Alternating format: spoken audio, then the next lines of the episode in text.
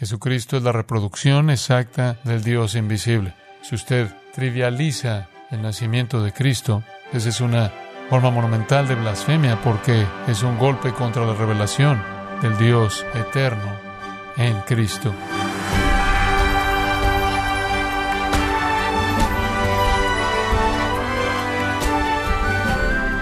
Permítame desearle una feliz Navidad de parte de todo el equipo de Gracia a vosotros con el pastor John MacArthur. El distinguido pastor británico Charles Spurgeon dijo acerca de la Navidad, Festejad, cristianos festejad, pero en vuestro festejo pensad en el hombre de Belén. Dejadle un lugar en vuestros corazones dándole la gloria. Fin de la cita. Pero ¿cómo puede asegurarse de no distraerse de lo más importante cuando se trata de celebrar la Navidad? El día de hoy, el pastor John MacArthur, en la voz del pastor Luis Contreras, nos enseñará a mantener a Jesús como el centro de nuestra celebración en la serie Lo mejor de Navidad en gracia a vosotros.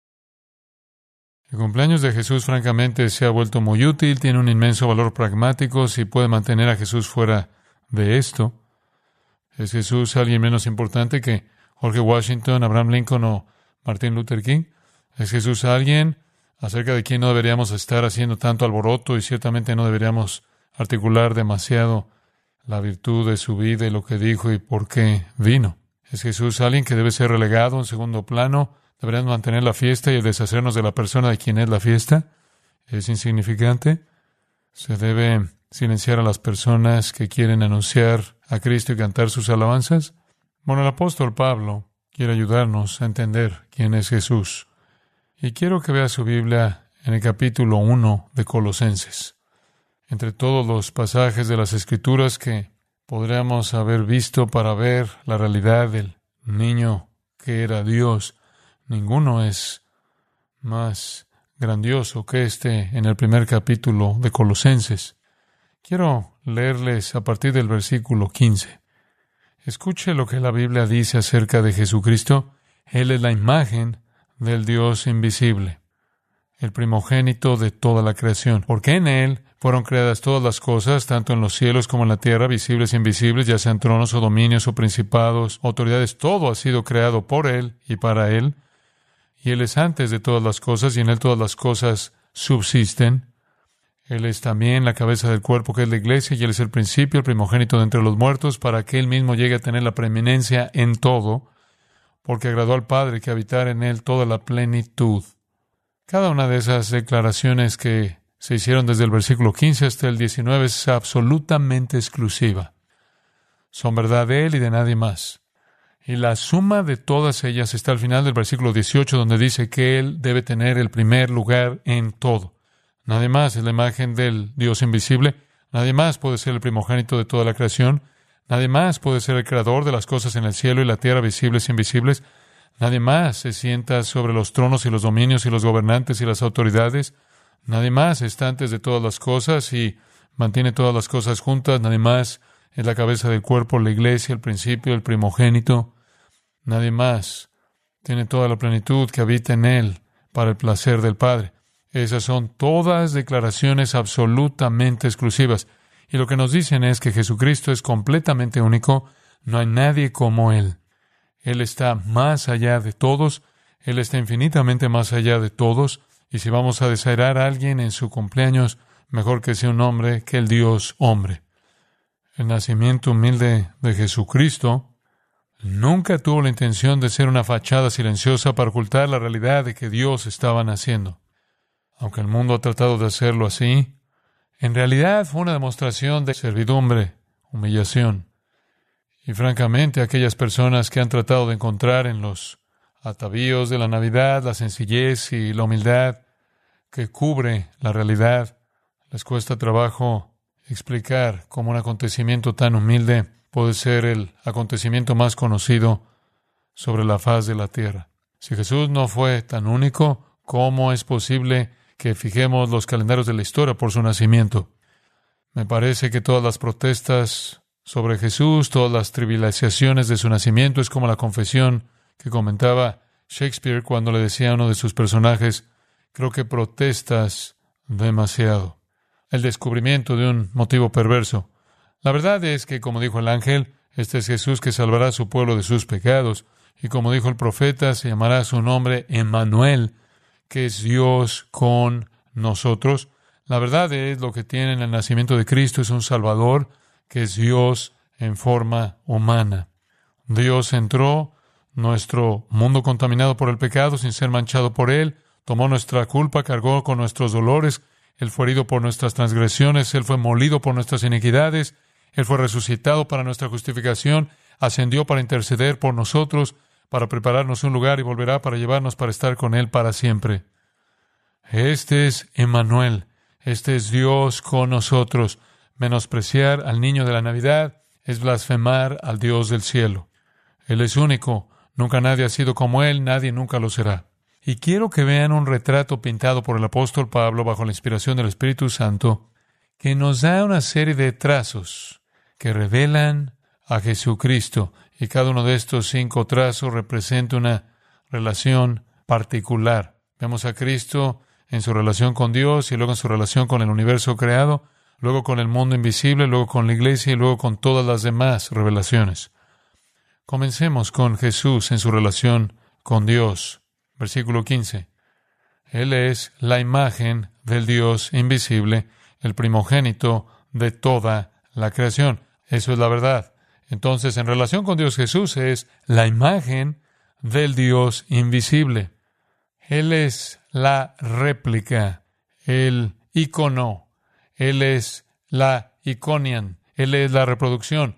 En Hebreos capítulo 1 y versículo 3, dice esto, haciendo realmente, presentando realmente el mismo punto. Jesús es el resplandor de la gloria de Dios y la representación exacta de su naturaleza. Como nos dice Juan en su relato del nacimiento de Cristo, contemplamos su gloria. ¿Y qué gloria fue? La gloria como del unigénito del Padre, lleno de los mismos atributos que son característicos de Dios. Pablo escribiendo en Filipenses 2 dice, Cristo en un punto tenía la forma de Dios, pero se despojó a sí mismo de eso y vino en forma de hombre. Él es la copia exacta, la reproducción, la réplica de Dios, Él es la sustancia misma y esencia de Dios, Él es el resplandor de la gloria resplandeciente de Dios en forma humana. Por eso pudo decir en Juan 14, 9, si me has visto a mí, has visto al Padre. De hecho, él no solo es un esbozo de Dios, versículo 9 del capítulo 2, en Colosenses dice, en él habita corporalmente toda la plenitud de la deidad. Y atrás en el versículo 19 del capítulo 1, toda la plenitud se hace que mora en él. En 2 Corintios 4, 4, Pablo dice, Cristo, quien es la imagen de Dios. Él es una manifestación y revelación plenas de Dios. Pablo quiere que quede totalmente claro que no hay errores en cuanto a la identidad de Jesucristo. Él es Dios en carne humana. Y ese es el caso. Jesucristo es la reproducción exacta del Dios invisible. Él hace visible al Dios invisible. Si usted trivializa el nacimiento de Cristo, como dije antes, esa es una forma monumental de blasfemia porque es un golpe contra la revelación del Dios eterno en Cristo. Además, el versículo 15 identifica a Jesús como el primogénito de toda creación. Eso no es una referencia al tiempo. Él no fue la primera persona nacida en la creación. Adán fue hecho y luego Eva fue formada de su costilla y luego empezaron a tener bebés. Hubieron muchos de ellos antes de que él naciera. No significa que él fue la primera persona que nació en toda la creación.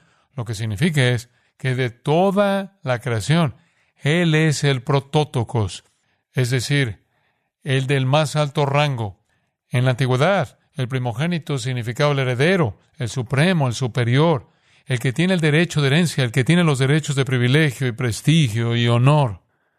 Jacob no nació primero. Pero él era el protótocos, él era el heredero. Tal vez usted pueda entenderlo si usted entiende el Salmo 89, 27. Dios dice, yo también lo haré mi primogénito, el más alto de los reyes de la tierra. Primogénito siendo definido como el rey de reyes, el supremo. Hebreos 1 también habla de esto. Versículo 2.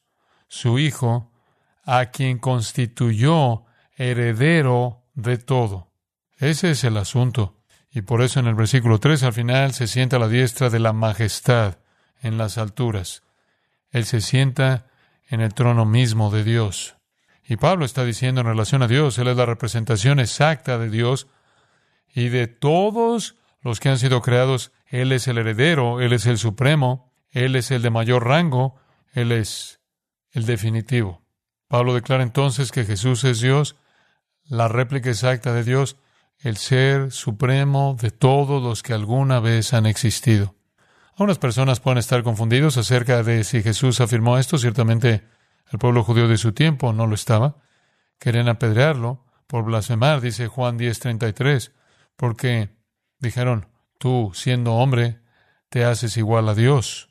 De hecho, él era Dios. Tomás tenía razón cuando extendió su mano y comentó, Señor mío y Dios mío. Vea la segunda relación en los versículos 16 y 17. No solo vemos a Jesús en su relación con Dios, sino en su relación con el mundo o la creación. El versículo 16 dice, porque en Él fueron creadas todas las cosas, las que están en los cielos y en la tierra, visibles e invisibles. Y luego al final del versículo, todas las cosas han sido creadas por Él y para Él, y Él es antes de todas las cosas, y en Él todas las cosas subsisten. Estamos tratando aquí no con un hombre, no solo con un gran hombre, estamos tratando aquí con el Creador y el sustentador de todo el universo. Todo lo que hay en el cielo y en la tierra, todo lo que sea visible o invisible, todo es creado por Él, todo es creado ante Él. Él es antes de todo eso y en Él todo está unido. Él es el creador. Y de nuevo, eso es exactamente lo que leemos en Hebreos 1.2. Por quien también hizo el universo, o literalmente día, por quien Él hizo el mundo. Todo el universo todo el cosmos, todo el universo material fue hecho por Jesucristo. Digo, solo pensar en eso es abrumador. Él hizo la creación y la hizo bien, ¿no es cierto? El hombre la manchó con el pecado y un día regresará para recrearlo y llevarlo a la gloria que originalmente se pretendía. Ve el versículo 16 al final, todas las cosas han sido creadas por Él y para Él para su propio bien y su propio placer y sus propios propósitos. Él es antes de todas las cosas, tenía que ser antes de todas las cosas o no podría haberlas creado. Es decir, Jesús es preexistente, estaba vivo antes de la encarnación y en Él todas las cosas subsisten. Él estaba antes de la creación porque era el creador. Él es quien mantiene todo unido, Él es la cohesión. No aceptamos la postura deísta de que Él acabó con el mundo y se alejó, Él lo mantiene unido. Hebreos 1.3 dice que Él sustenta todas las cosas con la palabra de su poder. Él es el principio de cohesión, Él es lo que mantiene todo en movimiento, mantiene todo en órbita. ¿Entiende eso? ¿Entiende que los, los cuerpos en el universo no permanecen en sus órbitas solo porque permanecen en sus órbitas? Permanecen en sus órbitas porque los mantiene allí. ¿Y entiende usted que cuando baja y ve adentro de un átomo y busca los componentes de un átomo, y un neutrón, y un protón, un electrón, está haciendo, están haciendo exactamente lo que están haciendo dentro de un átomo, no porque haya algo en ellos que se sustenta a sí mismo, sino porque hay un Dios que los está haciendo funcionar de esa manera consistentemente. Él está manteniéndolo todo unido por la palabra de su propio poder. ¿Entiende usted que si la rotación de la Tierra redujera su velocidad, nos congelaríamos y quemaríamos? Tiene que mantener este asunto en movimiento a la misma velocidad todo el tiempo. Nuestro globo está inclinado en un ángulo exacto de 23 grados lo que nos permite tener cuatro estaciones. Si no estuviera inclinado así, los vapores del océano se moverían de norte a sur y acumularían enormes continentes de hielo en ambos extremos y tendríamos algunos problemas importantes en la rotación. Por no hablar de las estaciones, si la Luna no se mantuviera exactamente a la distancia precisa que está de la Tierra, la marea del océano inundaría toda la Tierra dos veces al día. ¿Quién mantiene todas esas cosas en su lugar? Si el océano se hundiera unos pocos pies más de lo que es, el dióxido de carbono y el oxígeno en la atmósfera terrestre serán completamente absorbidos y no podría existir vida vegetal. ¿Quién sostiene el equilibrio delicado? Es Jesucristo, Él es antes de todas las cosas y en Él todas las cosas están en coherencia, están en cohesión, todas las cosas se mantienen unidas. Y todo esto estaba en el pesebre, creador, sustentador, antes de todas las cosas. Este niño es el comienzo de la creación, el final de la creación, el sustentador de la creación y la meta de la creación. Vea, en tercer lugar, su relación con el mundo invisible. En medio del versículo 16, todas las cosas fueron creadas por Él, sean tronos o dominios o principados o potestades. Ahora esos términos son conocidos por cualquier estudiante del Nuevo Testamento porque son indicativos de los rangos de los ángeles. Usted verá esos términos varias veces en los escritos de Pablo, varias veces en su carta a la iglesia en Éfeso. Y lo que nos dice es que Él es el creador y el rey sobre todos los ángeles, tronos, dominios, gobernantes, potestades, solo habla de los estratos o rangos de ángeles. Él está sobre todos ellos. Los más altos príncipes angélicos están sujetos a Jesucristo, ya sean serafines o querubinos, ya sean demonios o el mismo Satanás. Los mismos ángeles que dijeron aquella noche, Gloria a Dios en las alturas, eran los servidores del niño en el pesebre. Habían sido creados por Él. Los ángeles, ya sean ángeles escogidos, ángeles santos o ángeles caídos, están sujetos a Cristo. No existirían separados de su poder creativo y no podrían continuar existiendo separados de su poder sustentador. Hay una cuarta relación aquí que quisiera señalarles. Observe el versículo 18. Hemos visto a Jesús en su relación con Dios, con el universo creado y con el mundo invisible de los ángeles.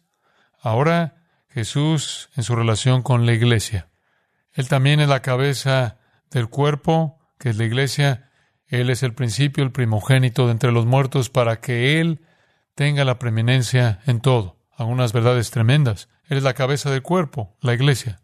Bíblicamente, la metáfora del cuerpo se usa con frecuencia. La iglesia es como un cuerpo y Cristo es como su cabeza.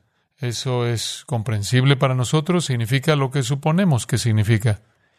La capacidad de producir crecimiento en su cerebro en la base de su cráneo hay una pequeña cavidad.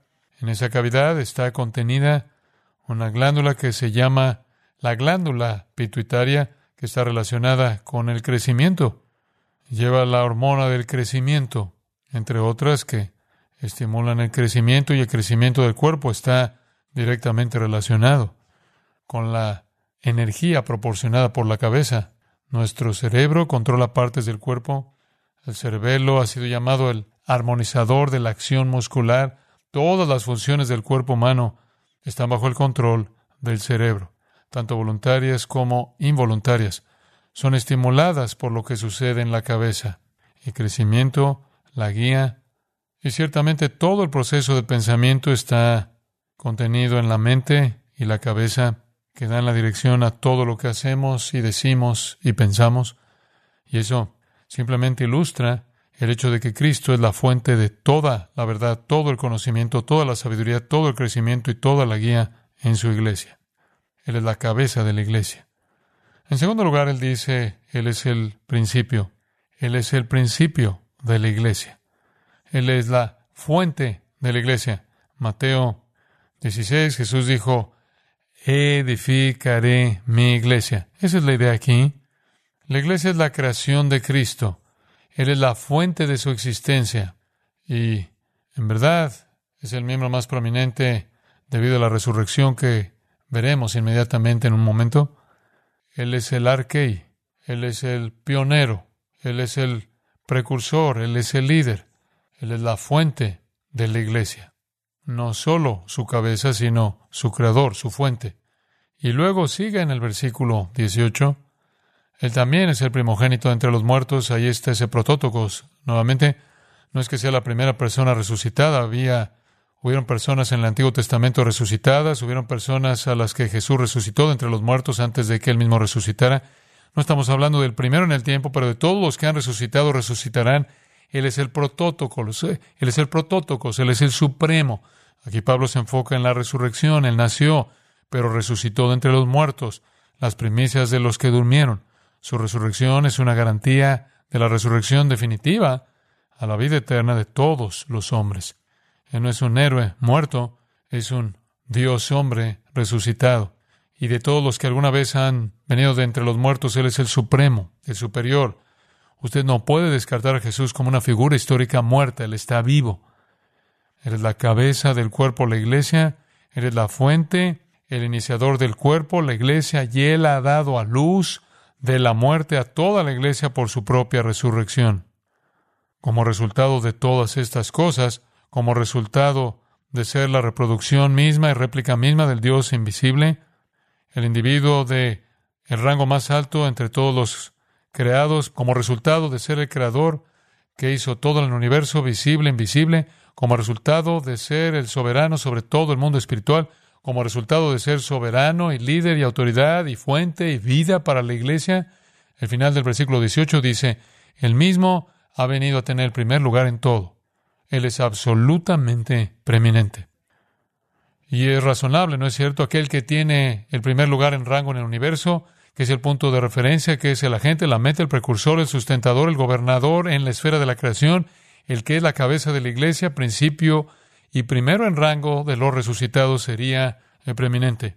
Cuán inconcebible es, entonces, tener una fiesta en la que celebramos y al mismo tiempo tratamos de ignorar aquel que es la razón por la que celebramos. Y cuando usted esté ignorando a alguien, no es solo una personalidad histórica, sino más bien el Dios vivo.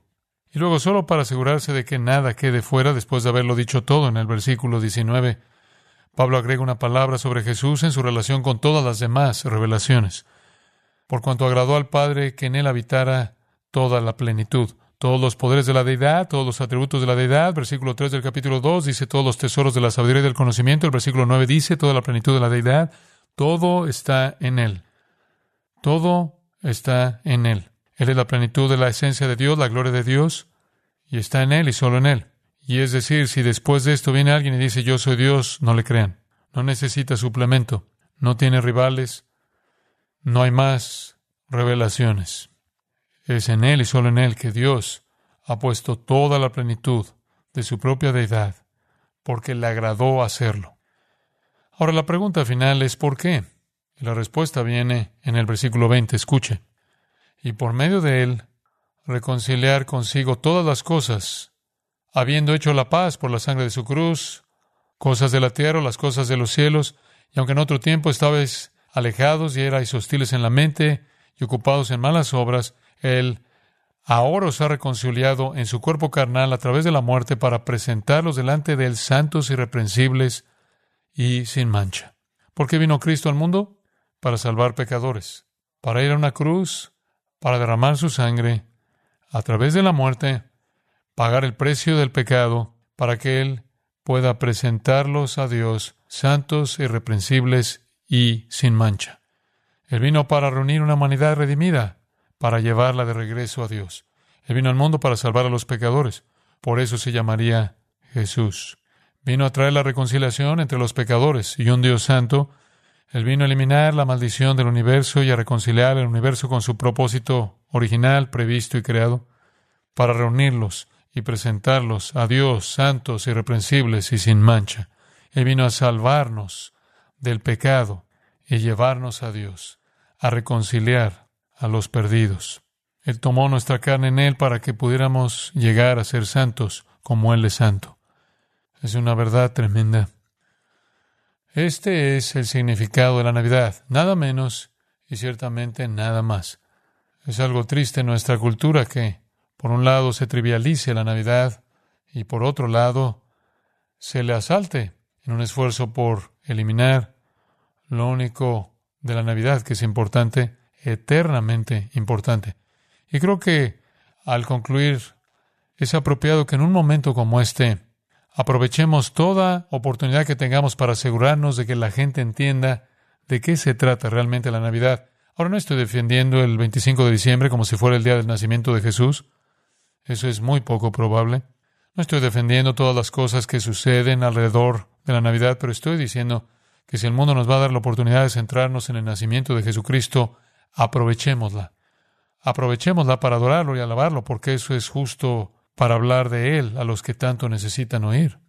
Gente necia, necia, que quiere eliminar a Jesucristo, mantengan la fiesta, simplemente desháganse de la razón. Y al hacerlo, en su afán por ganar al mundo, pierden el alma. Tenemos una tremenda responsabilidad para con ellos. Padres, con gran gratitud y agradecimiento de corazón que te reconocemos como nuestro Salvador. Porque esto no es algo que viene de nosotros, sino de ti. Este es un regalo. Ni siquiera podemos comprender por qué mostrarías tanta gracia como para dárnoslo, pero te agradecemos. Oramos por los que no conocen a Cristo. Oramos para que en esta temporada navideña en particular, mediante el testimonio de personas fieles que pertenecen a Cristo, los corazones de la gente se vuelvan hacia el Salvador. Y mientras que el mundo está haciendo todo lo posible para encubrir la realidad de Cristo, confundiendo completamente la celebración de su nacimiento, el concepto de la encarnación, la verdad de la salvación, Señor, que podamos hablar con valentía, conforme aumentan los ataques, que el testimonio aumente y danos el privilegio de llevar a las personas al conocimiento de Cristo. Estas cosas pedimos para su gloria. Amén.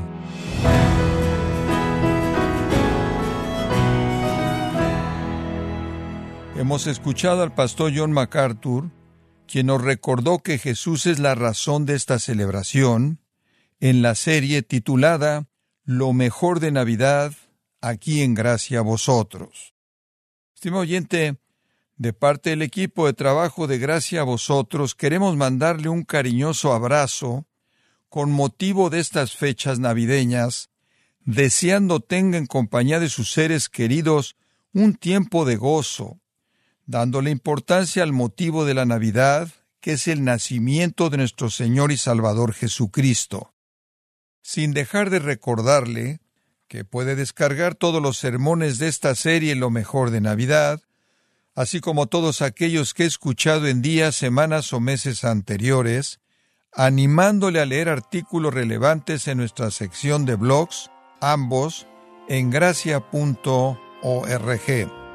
Si tiene alguna pregunta o desea conocer más de nuestro ministerio, como son todos los libros del pastor John MacArthur en español o los sermones en CD que también usted puede adquirir, escríbanos y por favor mencione la estación de radio por medio de la cual usted nos escucha en gracia a vosotros. Es importante conocer no solo el país y ciudad de donde usted nos escucha, sino también la radio. Para quienes contactan nuestro ministerio por primera vez, pueden solicitar una copia del mensaje de promoción sin costo alguno, un mensaje por oyente únicamente.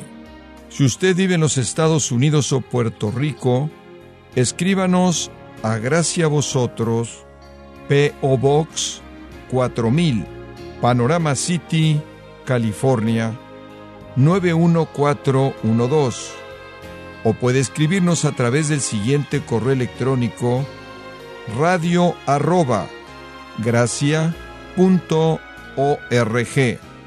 Y queremos agradecerle desde el fondo de nuestro corazón su tiempo y sintonía, y en nombre de John MacArthur y del personal de este organismo, invitarle para que nos acompañe en la próxima edición y así juntos continuar desatando la verdad de Dios un versículo a la vez en gracia a vosotros.